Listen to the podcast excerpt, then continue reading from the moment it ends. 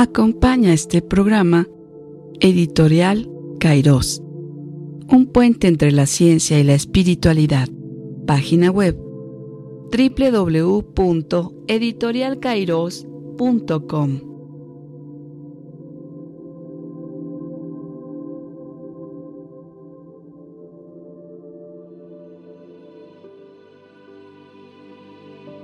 Conciencia Radio presenta su programa Tal como somos. Un conversatorio sobre las enseñanzas de Jiddu Krishnamurti con Daniel Herstal y Saúl López.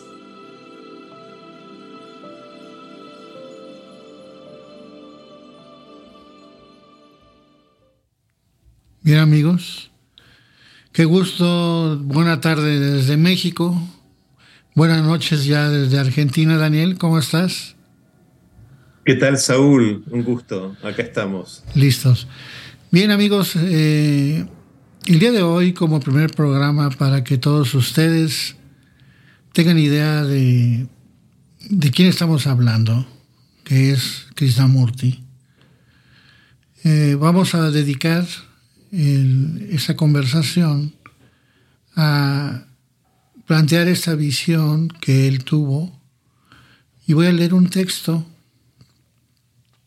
de una persona que describe muy bien el, pensamiento de Krishnamurti y la, y la dificultad de saber qué es, si es un pensador, filósofo, qué es. Voy a leer este texto para después dar inicio a nuestra conversación. Dice así, el pensamiento de Krishnamurti es sutil y complejo. Se dice esto porque se entretejen en la expresión de sus ideas formas intelectuales no convencionales, con las que creó un puente entre lo secular y lo sagrado, como una conciencia que ve las cosas como son, libres de las distorsiones del condicionamiento y las limitaciones del pensamiento, que trasciende los imperativos del yo a favor de la compasión, el amor desinteresado, el silencio, la belleza y la alegría. Aunque era enemigo de las etiquetas, fue considerado un filósofo, un psicólogo, un sociólogo no convencional, un investigador de la conciencia humana en íntima relación con lo social.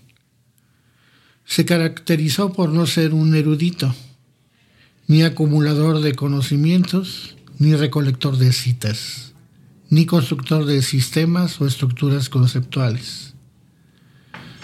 En cambio se dice de él que fue un pensador atípico, un descifrador de los mecanismos de la mente tanto conscientes como inconscientes, un sintetista frente a toda tradición analítica un examinador de la compleja estructura de lo real universal, un investigador puro de altos vuelos, de un bucle que pasa del individuo a la sociedad y de la sociedad al individuo, y que configura lo real como un proceso dinámico entre el pensador y el pensamiento.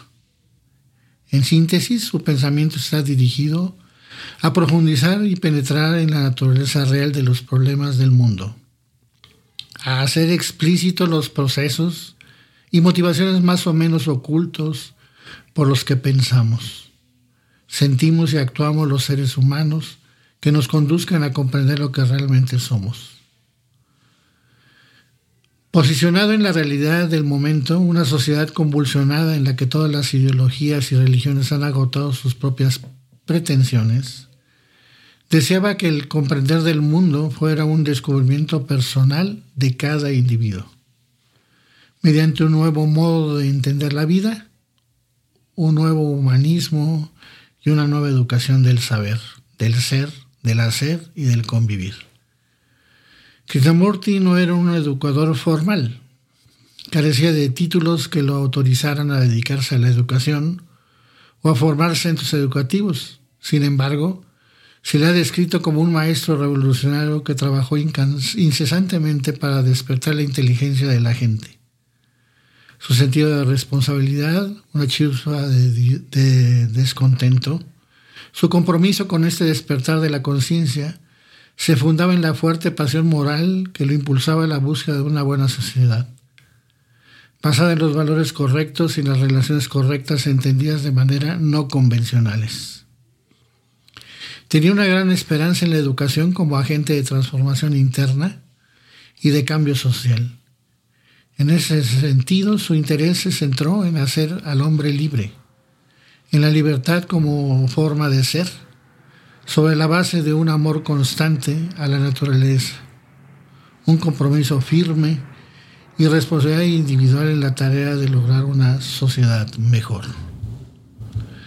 en ese texto lo puse para que, y lo leo, para que demos inicio a esta conversación ya que, como una parte lo dice claramente, eh, a Krishnamurti, si ustedes lo quieren buscar incluso en una librería, no saben en qué sección está. Puede ser que esté como educador, en la rama de mística, eh, New Age, etc. Así pues, eh, vamos a empezar esta conversación. Daniel, y te cedo la palabra para empezar. Bueno, de alguna manera has sintetizado muy bien eh, lo, lo, difícil que es catalogar a, Krishnamurti. Eh, este, este, ha sido eh, uno de los temas que muchas veces se han eh, tenido que abordar con las editoriales porque, como bien decís, no saben si ubicarlo en filosofía, en, New Age, en espiritualidad, en autoayuda, y pareciera que no, digamos, eh, que es difícil etiquetarlo o catalogarlo. Em, quizás tenga que ver eso porque eh, de alguna manera no se movió en un fragmento. Eh, siempre estuvo ligado a lo que podemos, digamos, el centro de todo, de toda su enseñanza está dirigido al conocimiento propio. Entonces, eh, ¿por, dónde, ¿por dónde abordar? Ahora, cuando Krishnamurti nos invita al cuestionarnos, al, al investigar al ver si podemos eh, darnos cuenta de nuestro propio condicionamiento. En fin, es, es un tema, utilizo una palabra que le tengo cierto reparo, pero es la que de alguna manera representa, es ver, ver holísticamente. Uno diría, ¿cómo? Bueno, eso, el pensamiento, el ver holístico no puede surgir del pensar, ¿no? Entonces, pero el pensamiento necesita etiquetar, catalogar y bueno, eh, cuando estamos ahí, recuerdo que una de sus charlas, que, que seguramente vos también has visto, eh, a él le preguntan, ¿quién es usted? Y él responde que no tiene ninguna, digamos, ningún valor esa pregunta. Lo importante, ¿quién es uno? No quién es él. Y también el otro tema que cuando le vuelven a hacer por otro lado la misma pregunta, dice, no soy nadie, y lo dice realmente, ¿no? Eso toca. Después, en otras, en otras charlas, él puede decir simplemente soy un espejo donde usted se puede ver. Así es. Entonces, eh, em, eh, es interesante, es, interesante ver cómo eh, lo que es Krishnamurti. Y es cierto que Krishnamurti no es lo importante, realmente no es lo importante, sino lo que él lo que eso refleja de uno. Así es. Mm. por ejemplo, irnos un poquito de, de, quién es Krishnamurti y dejar al personaje o la persona y adentrarnos a lo que dijo. Eh, cuando en el año de, de 1929 termina su relación con la Orden de la Estrella, es un texto muy largo, pero recuerdo que dice casi al final, eh, si quieres ustedes sigan esperando a cualquier otro. Alguien que les diga qué hacer, cómo van espiritualmente, si ya van a estar cerca de Dios o no. Eso a mí no me concierne. Lo único que yo quiero es que el hombre sea incondicionalmente libre.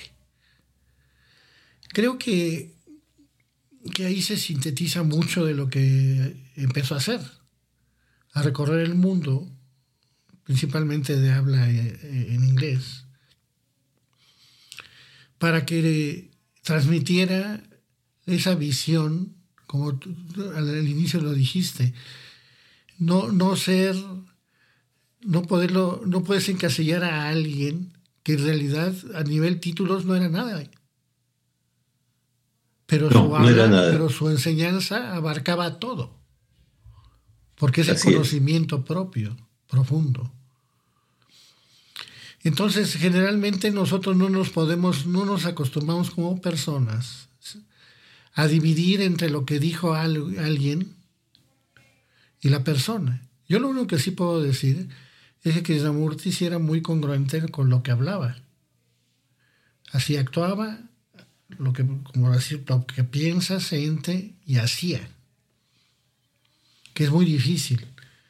Pero de ahí, así dime.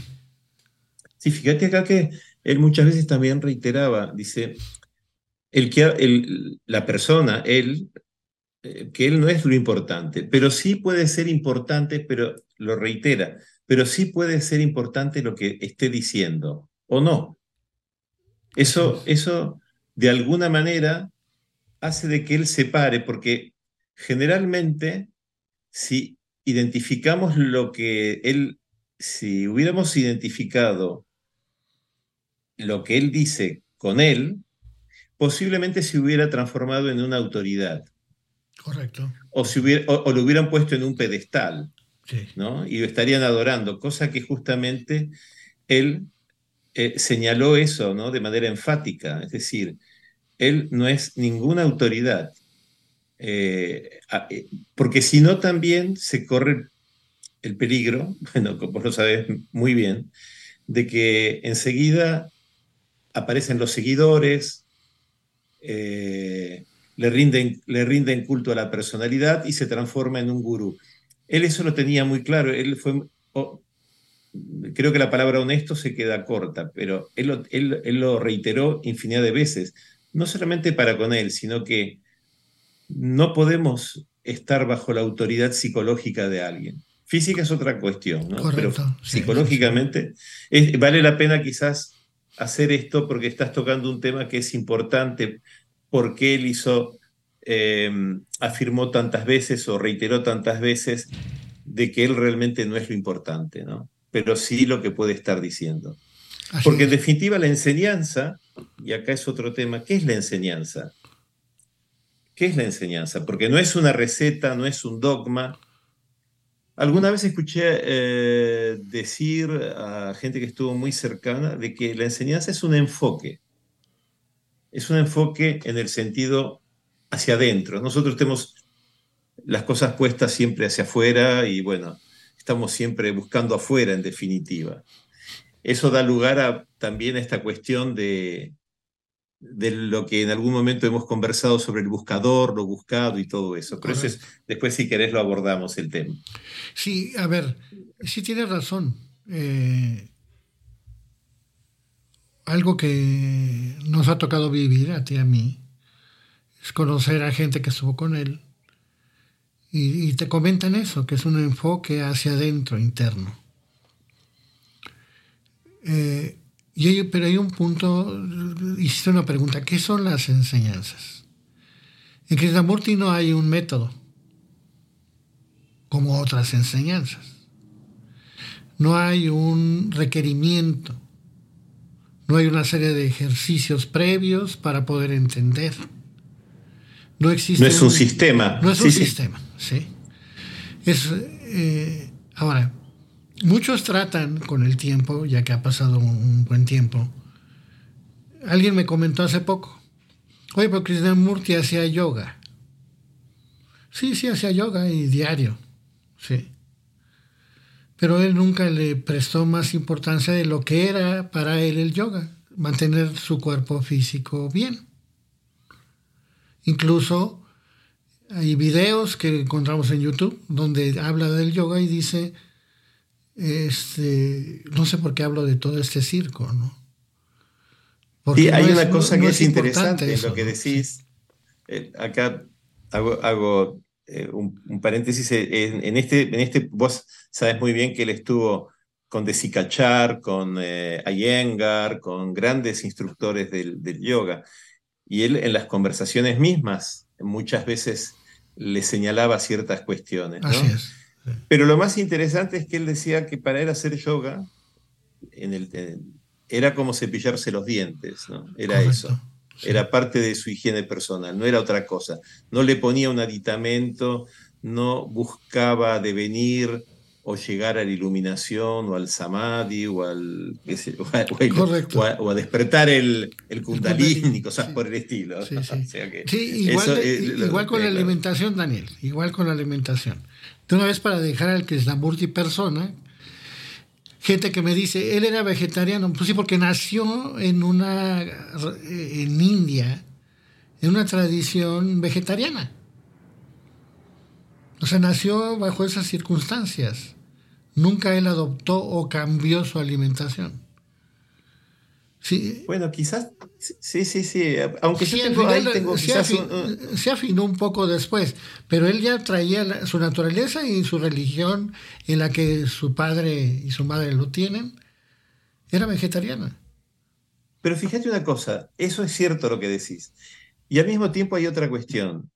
Eh, él siempre observaba y se fijaba si había algún vestigio de la tradición brahmánica en él, o la tradición hindú. O sea, él eh, eh, de alguna manera observaba si había algo en él que estuviera operando, ¿no? Algo del condicionamiento, porque ten en cuenta que él se educó bajo una tradición de 5.000 o 6.000 y pico de años, y no fue condicionado por esa tradición. Correcto.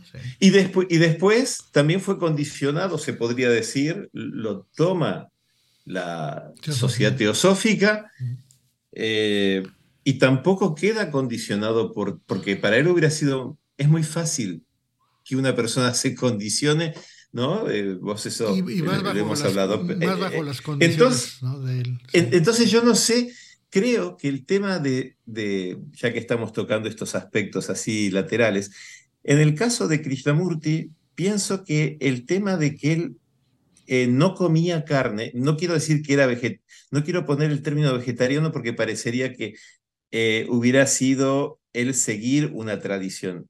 Y él rompió con todas las tradiciones, o con todo lo que podía ser de tradición, eh, todo lo que pudiera haber de tradición en él. Lo que sí operaba en él era la percepción. Él, él mm, algunas veces lo esbozaba o lo decía que nunca podría hacer daño a, un, eh, a algo que esté vivo, ¿no? O sea, eh, creo que era la percepción de no ser partícipe del dolor. dolor sí. Eso lo decía él, ¿eh? O sea, eso no... Entonces, él operaba más desde la percepción o desde la sensibilidad que desde un dogma o desde una tradición. Por eso era interesante el tema que vos has puesto. No cabe duda que obviamente él se educó en, en, India y en India eh, obviamente que dentro del Vedanta y la parte brahmánica no, no, comen carne, pero no creo que haya sido eso lo que haya sido determinante en él, sino más bien, su, sensibilidad. Sí, sí, sí. Bueno, Ahora sí, dejando todos esos aspectos, la enseñanza para mí, yo voy a partir de ahí, de mí. Yo había conocido muchas cosas. Había estado en diferentes movimientos de búsqueda espiritual. Y algo que me tocó fue haberme encontrado con un libro que decía algo que, obviamente me tocó porque era para mí en ese momento. Decía,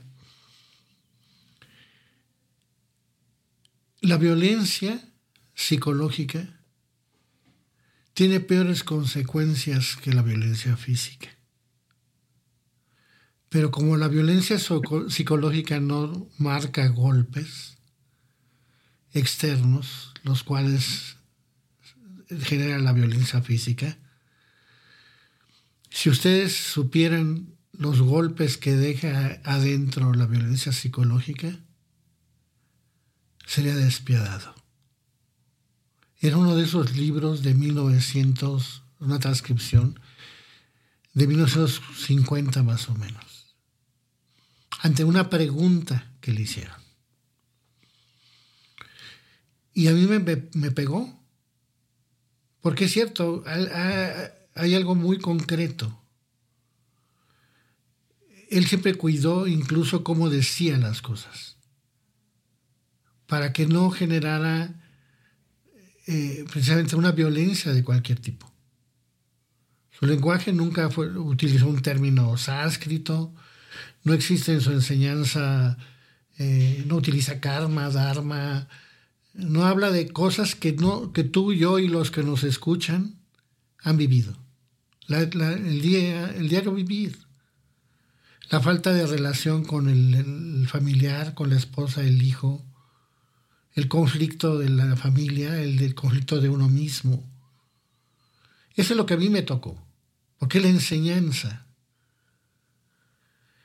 Y la pregunta que tú dices, ¿qué es la enseñanza? ¿Qué, en sí mismo, ¿qué, ¿qué, es la enseñanza de Krishnamurti?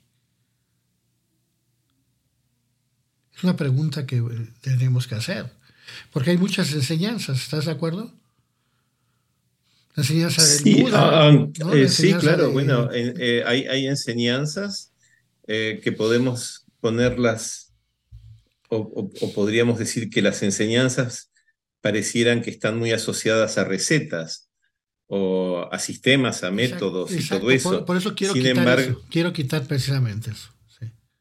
Sí, y, y, acá la enseñanza de Krishnamurti no está basada en nada de eso, ¿no? O sea, es justamente es eh, está en la antípoda de todo camino. O sea, él ya mismo en la declaración que vos citaste, eh, eh, ya dice de que no hay un camino para la verdad. O sea, lo que está diciendo que no hay una receta, no hay un, valga de vuelta la redundancia, no hay un dogma para llegar.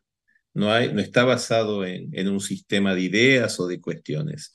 Entonces, la enseñanza, hasta podríamos decir, que es eh, la vida misma, como si él la hubiera puesto sobre, sobre la mesa, porque uno no camina por la calle y dice, ah, ve el condicionamiento o ve lo que es la, eh, digamos, eh, lo que es el temor, eso uno no lo ve habitualmente, pero opera todo el tiempo, ¿no? En lo cotidiano, el digamos, eh, la ambición, el miedo, la búsqueda de seguridad, todo lo que hace al condicionamiento. Entonces, él lo que hizo es, de alguna manera poner el puzzle, el, eh, poner el, armar el rompecabezas y mostrarlo. Es como que uno lo realmente pudiese ver todo lo que es el condicionamiento y verlo desde el vuelo del águila, como sería el título de un libro, verlo desde arriba, ¿no? uno verla, ver holísticamente todo lo que opera en el ser humano, lo que opera en uno. Pero yo que este, acabas de, es un ver. Acabas de decir algo muy. Yo no, había caído en cuenta, ¿eh? Eso que acabas de decir. Creo que su enseñanza es el darte cuenta de tu condicionamiento. Por eso creo que parte muy bien de ahí. O sea, tus problemas están condicionados. No, no eres libre. Sí. Y al no, ser libre, que, sí creemos que somos libres, pero realmente cargamos una serie de conceptos que están en nuestra psique y que conforman lo que somos ahora. Somos el resultado de un pasado, modificado en el presente y a cada instante. Krishnamurti trata de romper ese condicionamiento. Desde hoy, desde todo lo que cargamos. Sobre todo es esta cuestión de, mira, esto que, decís es, es, eh, digamos, como el núcleo, porque romper con todo lo ilusorio o romper con todo lo falso, el creer que somos libres, ¿no? Ya de por sí es una creencia. Y nos, tenemos esa sensación de ser libres quizás porque tenemos, eh, sentimos que tenemos la voluntad de poder elegir o de poder hacer y todas esas cosas. Y sin embargo, esa sensación es eh, ilusoria o es falsa. Hay una cosa que es interesante, o sea, para, para ser libres primero tenemos que ver la eh, digamos, el punto central y creo que la enseñanza está ahí lo más importante es esta cosa de ver la verdad como verdad y lo falso como falso, ¿no? Pero da un paso más, no buscar la verdad, sino ver lo falso. Sí, correcto. ¿No? Ver lo falso a cada instante. Eso es, de alguna manera, entonces, fíjate qué interesante, la verdad te hará libre, dicen, ¿no? Eso lo he escuchado si uno vive en la falsedad, no es libre. Y eso uno lo puede ver en las relaciones, lo puede ver en lo cotidiano, puede ver en las cosas que está agarrado, ¿no? Porque en el fondo no estamos, eh, no estamos viendo lo que nos agarra, a lo que estamos atados. Y bueno, esto, este es uno de los retos que tenemos, ¿no? Ver lo falso en nosotros mismos, ver lo ilusorio, ver nuestras esperanzas, nuestros anhelos, nuestros deseos, todas esas cosas que están ahí operando todo el tiempo, ¿no? O persiguiendo zanahorias como muchas veces hemos escuchado. Vivimos persiguiendo zanahorias psicológicas. ¿no? Sí, simbólicamente Krishnamurti nos invita su enseñanza a quitar la maleza para que te des cuenta que, que hay ahí. Quitar lo que no te deja ver. Sí. Porque generalmente eso no nos pasa. O sea, tú lees algo, alguien te dice algo y no lo entendemos. Y, consta que Krishnamurti no dice, no habla raro, no habla en sánscrito, ni hace mantras, ni nada. En un lenguaje llano, común, y cuesta trabajo entender. ¿Sí? Por lo mismo, porque está quitando, te, te, está quitando las piedras o la maleza para que veas. Pero como dice, al final el que tiene que ver eres tú. Yo no puedo hacer que veas. Hay un aspecto de la enseñanza que es muy fácil de entender. Se podría decir intelectualmente, más o menos es, es sencillo. Él no habla con palabras complejas, no habla de manera rebuscada, como decimos acá y como bien decís.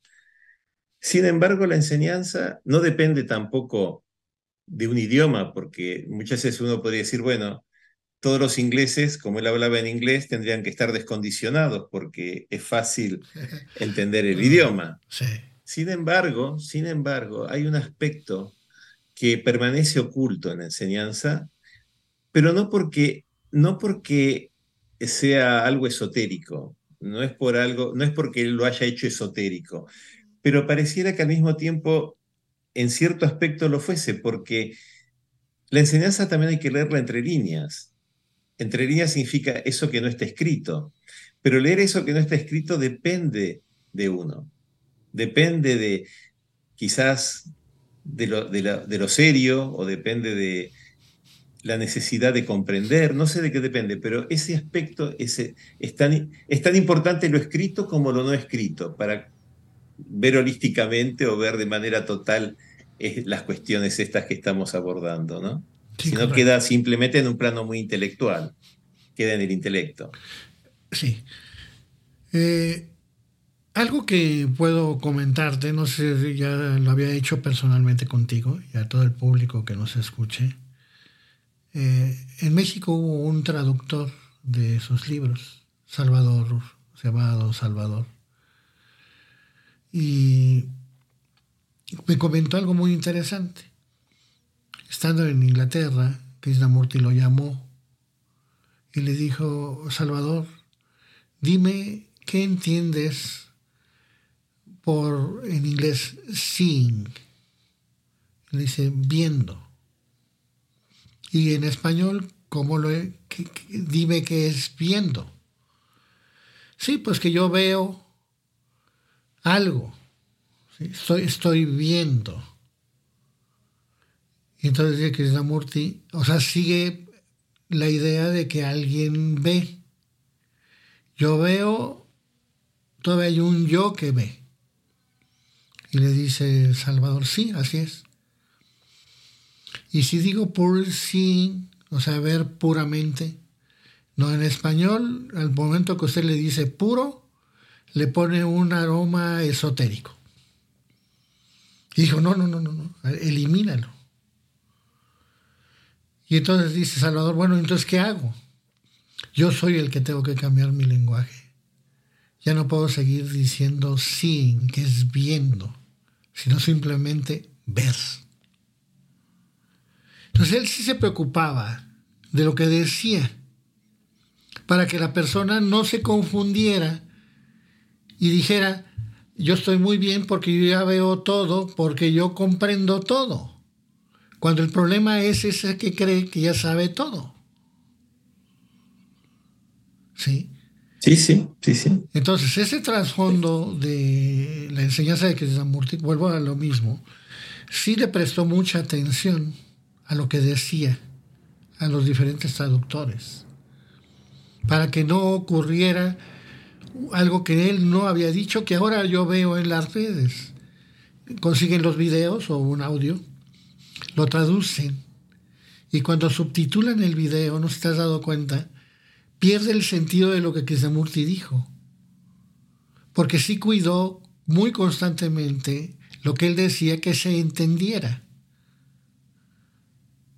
Por ejemplo, conciencia, ¿no? la conciencia la, la desglosó para que no se confundiera con el estar atentos. El awareness. El awareness. Hay, varias cosas en relación al tema. Sabemos de eh, que, ya que hablamos de traducir, eh, también podemos hablar de interpretar, está muy relacionado. El, trabajo técnico de una traducción, toda traducción es perfectible. O sea, vos hoy haces una muy buena traducción y capaz que dentro de 20 años tenés que hacer unas correcciones o rehacerla, porque el lenguaje es dinámico, se ayorna, o vos o uno mismo va precisando. Hay traductores, no es lo mismo un traductor que tiene un interés profundo por las enseñanzas a alguien que simplemente va a traducir técnicamente algo. Eso es, o sea, un traductor puede ser muy bueno, muy bueno eh, profesionalmente hablando, pero no capta lo que está diciendo. Quizás porque no lo ha trabajado en lo interno. Es algo técnico. Alguna vez he escuchado que hay pianistas muy buenos que ejecutan técnicamente muy bien el piano, pero no transmiten. Quizás hay otros que no, no son tan profesionales, pero, pero lo sienten, lo viven y transmiten algo que, ¿no? O sea, esto, también pasa un poco en las traducciones. Eh, también está esta cuestión de, Em, y esto, esto tiene que ver con otra cosa. Las enseñanzas, ¿nosotros las interpretamos o realmente las vivimos? Por, digo vivirlas porque tenemos la pasión de descubrir, de descubrir en nosotros mismos todo el paisaje interno, ¿no? Entonces, eh, yo me acuerdo un viaje que capaz que en una distancia muy breve uno pasaba de las nieves eternas a la selva, ¿no? En 400 kilómetros. Bueno, ver ese paisaje interno, toda esa, digamos, esa, en, algo tan pequeño, ver toda la, totalidad, ¿no? Esto del, del, interpretar, eh, y acá tocaste un tema que es importante. Vemos a través de nuestros anteojos de colores, sean rojos, verdes, marrones o lo que sea, vemos las, ¿Estamos viendo a través de eso o realmente estamos viendo desde un cristal donde no está teñido por nada? Eso primeramente es importante verlo, ¿no? Claro, claro. Y empezar a distinguir cuando estoy viendo desde el pensamiento o cuando hay un ver que no viene de ahí, no viene del condicionamiento. eso uno puede, dice, ahí puede haber una diferenciación importante, porque una cosa es muy limitante, donde uno está buscando explicaciones, está de alguna manera interpretando o está traduciendo para conseguir, y otra cosa es ver algo sin pasar por todo eso, ¿no? Ese es uno de los retos o de las dificultades que tenemos todos en, mayor o menor grado, ¿no? Pero es interesante que uno pueda ver eso. No, sí, sí. Muy, eh, lo que acabas de decir es, es, una gran dificultad. ¿Quién es el que ve? ¿no? Porque... Sí. Eh, ahora, nosotros tendemos a separarnos. Evidente, efectivamente. Fuimos educados para separarnos. Exacto, porque no queremos asumir la responsabilidad de, nuestras acciones.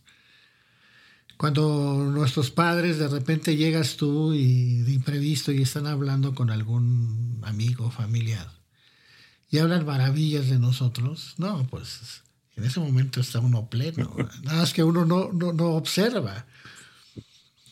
Pero al revés, si llegamos y están hablando mal de nosotros, inmediatamente nos separamos e insultamos incluso a, los padres, ¿no?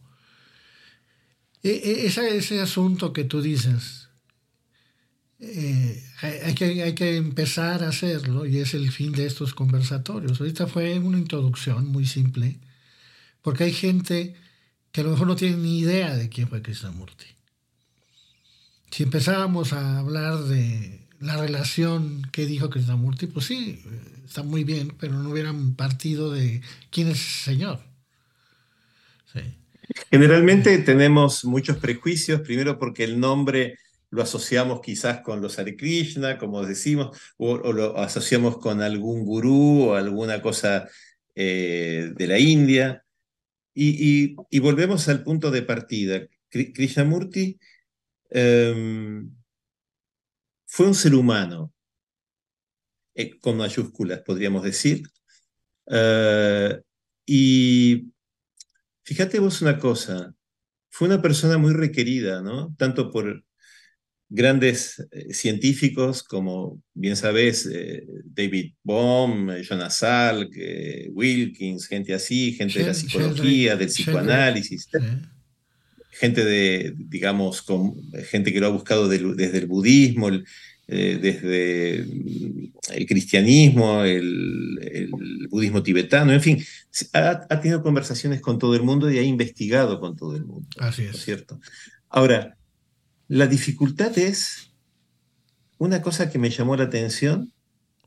Hay charlas con eh, muchos eruditos budistas y de otras religiones o con científicos, pero sobre todo ver la gente que estaba con él, seguir, comprender y ver la futilidad de lo que es estar atrapado en un dogma, en una religión, en un sistema, estar atrapado en, dentro de lo que es la red del pensamiento y no salir de ahí. ¿no? Todo, todo está moviéndose dentro y él de alguna manera prácticamente sin darnos cuenta nos ubica en el borde del pensamiento.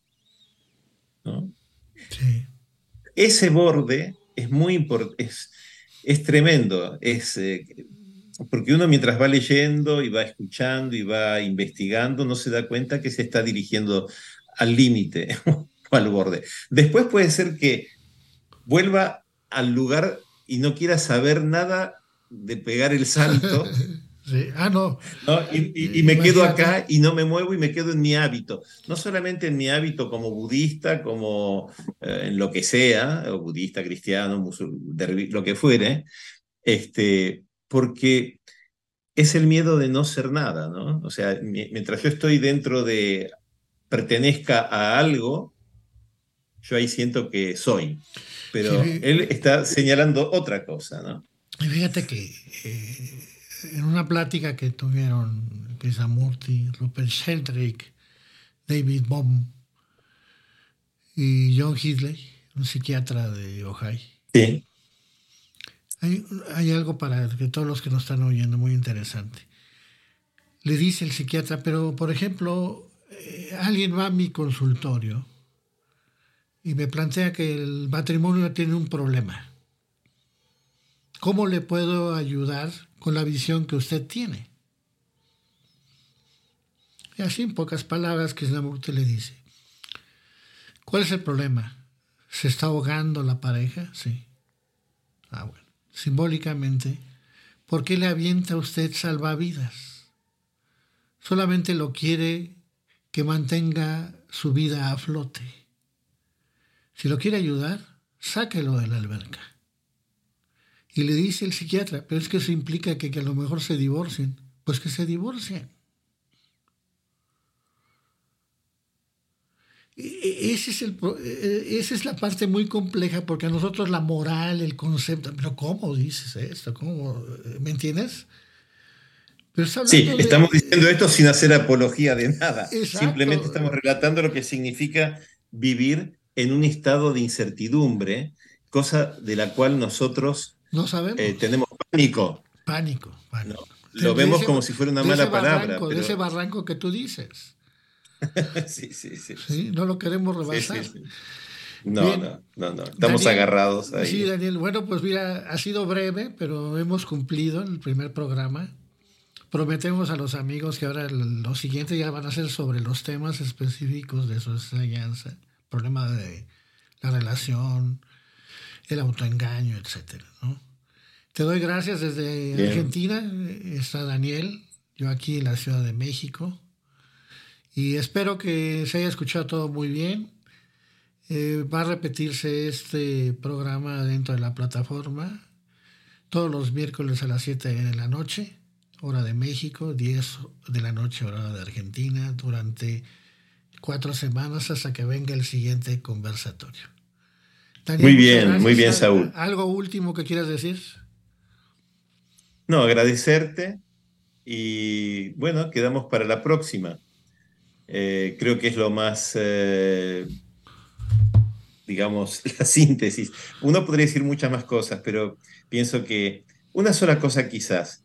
Lo más importante, lo más importante es vivir.